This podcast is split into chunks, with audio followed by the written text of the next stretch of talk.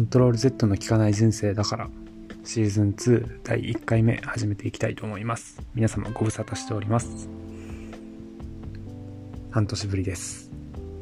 で、えー、その件についてちょっとお詫びです。すいませんでした。半年前に予告もなく突然休止をしてしまいました。まあ、理由なんですけれどもうん。まあ、過去の放送を聞いてもらったら分かる通りめちゃくちゃネガティブな内容ばっかり話しておりまして当時の自分は。でまあそれでちょっと精神的に病んじゃったというかそうですね言霊みたいなところでそんなまあネガティブなことネガティブなことばっかり言ってたんで余計にこうね悪循環で自分のね精神状態が悪くなっていってまあ、そうん余計ひどくなっていってるような気がしてしまって、うん、これ続けるの良くないなと思ったところがまず1点とでもう一つの理由なんですけれども、うん、やっぱりネガティブな内容すぎたんでいやこんなネガティブな内容を公に垂れ流すのってなんか申し訳ないなというか迷惑だなみたいな感じで思ってちょっとなんかポッドキャストが嫌になっちゃってた自分がいましたね。そんな感じで突然予告もなく休止してしまいました。本当にごめんなさい。でそうですね。まあそんな感じはネガティブなことばっかり言ってたんで、まあ、その反動か、ね、うつ病、まあ、うつ病持ちなんですけれどもうつ病あるあるなのかもしれないですけれどもからねあのまずいわゆるこう精神世界であったりスピリチュアルであったり引き寄せみたいな感じのことに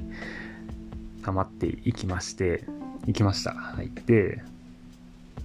そうですね自分はもともと理系の大学院を出ているのでこうバリバリ科学主義というかね頭の固い人間だったんですけれどもまあ、そんなこんなでこうかつての自分っていうのはこう今挙げたような精神世界とかスピリチュアルみたいなもののことをこうね少しバカにしていた自分がいたんです。はい。バカにしていました正直言うと。ただねまあこの経験を得てまあこうも人間って単純なんだというかまあ脆い生き物なんだなみたいな、感じのことをつくづく思いました。でねかつてこうそういうスピリチュアルとかをバカにしていた自分の薄っぺらさというかね未熟さというかそういうところについてもまあかなり痛感しましたね。うん。でまあそんな感じでね、まあ、ポジティブ人間、まあ、もう無理やりポジティブ人間になっていってたんですけれども半年前ぐらいから。でまあそのうつ病をねそれでポジティブ人間になってこう隠すというかだましだましもう自分を騙していって半年間やってきたんですけれどもまあこのね うん、だましだましやってもやっぱりストレスが感じていないわけではなくて、まあ、ストレスも相当に感じていたんでまあもうね限界に来てしまってある日突然こうプツンと糸が切れるようにもう全て全てが もう脳が止まってしまったというかひどい落ち込み具合でまあうつがかなり悪化してしまいまして。でそれでこの度、まあ、最近なんですけれども休職することになりました。でそうですね。まあ良くない、良くないことをし、良くないことをしていたというか、まあ極端すぎましたね。ポジティブならポジティブで。で、まあ、そうやって鬱で辛い時って、まあ、そんな感じで無理してポジティブでだましだましやってたのが良くなかったの、良くなかったなっていうふうに改めて思いました。まあ、それは別にこう、ね、スピリチュアルとかそういう世界を否定しているわけではなくて、まあ、やっぱり何事もこうバランスだな。自分の場合はすごい極端すぎたので、まあ、何事もバランスだなってところをつくづく思いました。今こうスピリチュアルとかに関しては今でも自分はある程度は肯定派というかね肯定的立場をとっておりましてまあそうですね。まあ自分の敬愛する水木しげる先生がね水木しげるの幸福論みたいな感じの本の中で言っていたんですけれども、まあ、幸せになる7条件っていうところを挙げてて、まあ、いろんな条件あったんですけれども。失礼しました。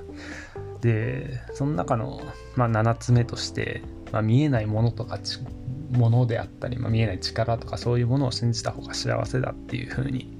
水木しげる先生はおっしゃってまして。でまあそれはそれはね、うん、自分も本当にそうだなって思うんですけれどもやっぱりねこう見えないもの信じてた方が幸せというか、まあ、実際にこう自殺率とか見ても日本とかのようなこう無宗教の国と宗教がかなり強い国特にイスラム教とかは顕著なんですけれどもを比べると、うん、自殺率ってもう全然違うんですよ何何倍も何何十倍も分かんないですけどかなりね見えないものを信じてないというかこう無宗教の国の方がやっぱり高くて、まあ、そういう例からもやっぱり見えないものを信じてた方が幸せなのかなっていうふうに思います。で、そうですね。まだ脱線しまくってますけど、まあ、いつものことなんで気にしないでください。で、そうですね。まあ、自分の体験としても、やっぱりこう見えないものを信じる方が幸せっていうような感じのことを思うことがあって、うん、そうですね。まあ、世の中、こう見てるものが全てって思うと、思うよりも見えないものが大多数って思ってた方がなんか幸せじゃないですかこう今見てる嫌な現実が全てだって思うより世の中のほとんど科学でも解明できないし見えないそういうものがほとんど大多数を占めてる世界だだから自分のこの辛い現実なんて本当見えてるほんの一部でしかない世界に一部でしかないっていう感じに思えたりもするしであとはうんまあ見えない力によって自分たちは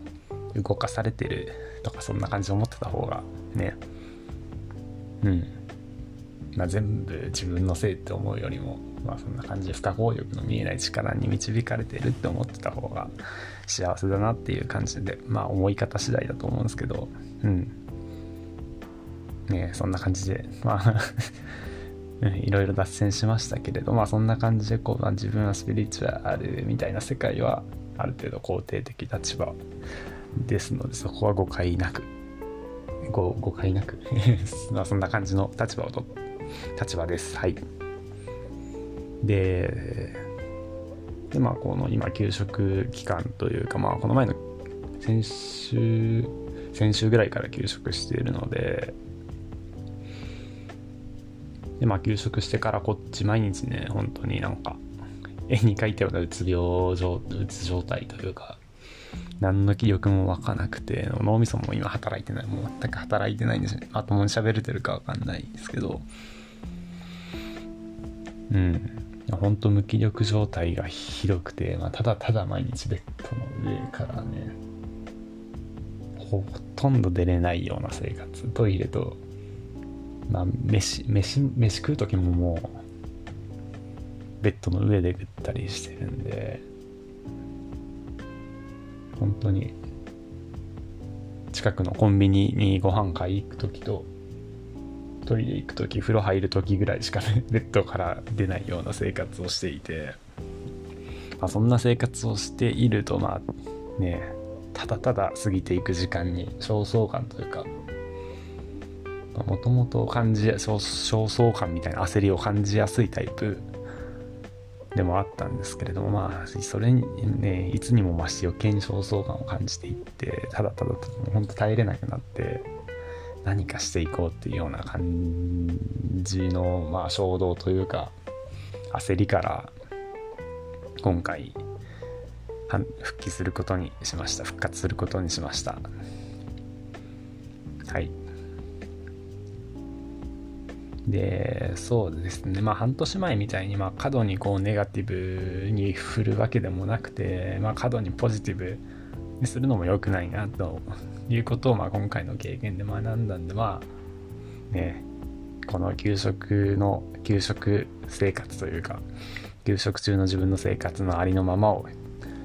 日々感じたこととか思ったことをまあありのままに伝えていけたらいいかなっていうふうに思っております。でまあこんな状態なんでネガティブになるかもしれないですけれどもうん。まあ少しでもこう同じ境遇の人に届いて、まあ、共感してもらえてこうねなんか心の負担が軽くなるというか心の荷が軽くなるななればいいかなっていうような思いで今回復活しました。でそうですね。まあ自分の経験でもやっぱり、まあ、いかにこう家族とかね恋人とかのような身近な存在から身近な存在なんかよりもやっぱりこう SNS とかで見る同じ境遇の人とかの方がねよっぽど近い存在にこういう状態の時って感じるんですよね。まあ、でそういう存在がすごい自分だけじゃないんだっていうような感じで心の救いになった経験があるんでうんまあそんな感じでね少しでも力になれたらいいかなっていうような感じで復活しました。はい。まあそんな感じですかね。であとはそうですね。まあこのえっ、とポッドキャストまあ休んでいる間にまあ何件かお便りをいただいてまあそれがすごい嬉しかったっていうところを最後にちょっとね感謝を伝えたいです。えー、そうですね。まあ半年前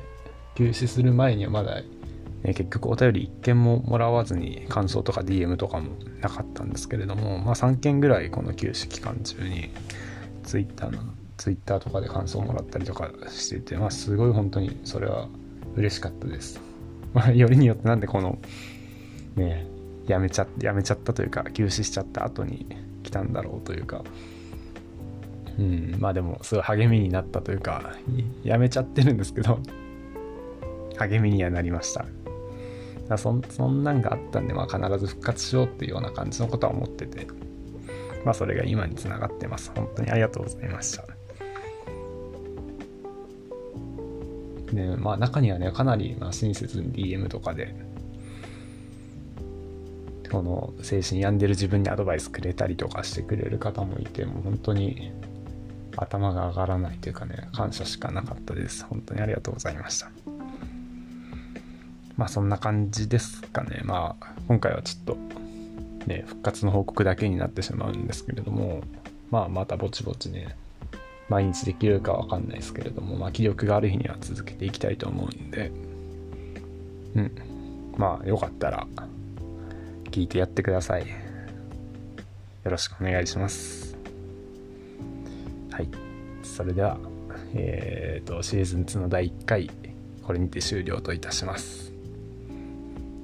聞いてくださった方ありがとうございました。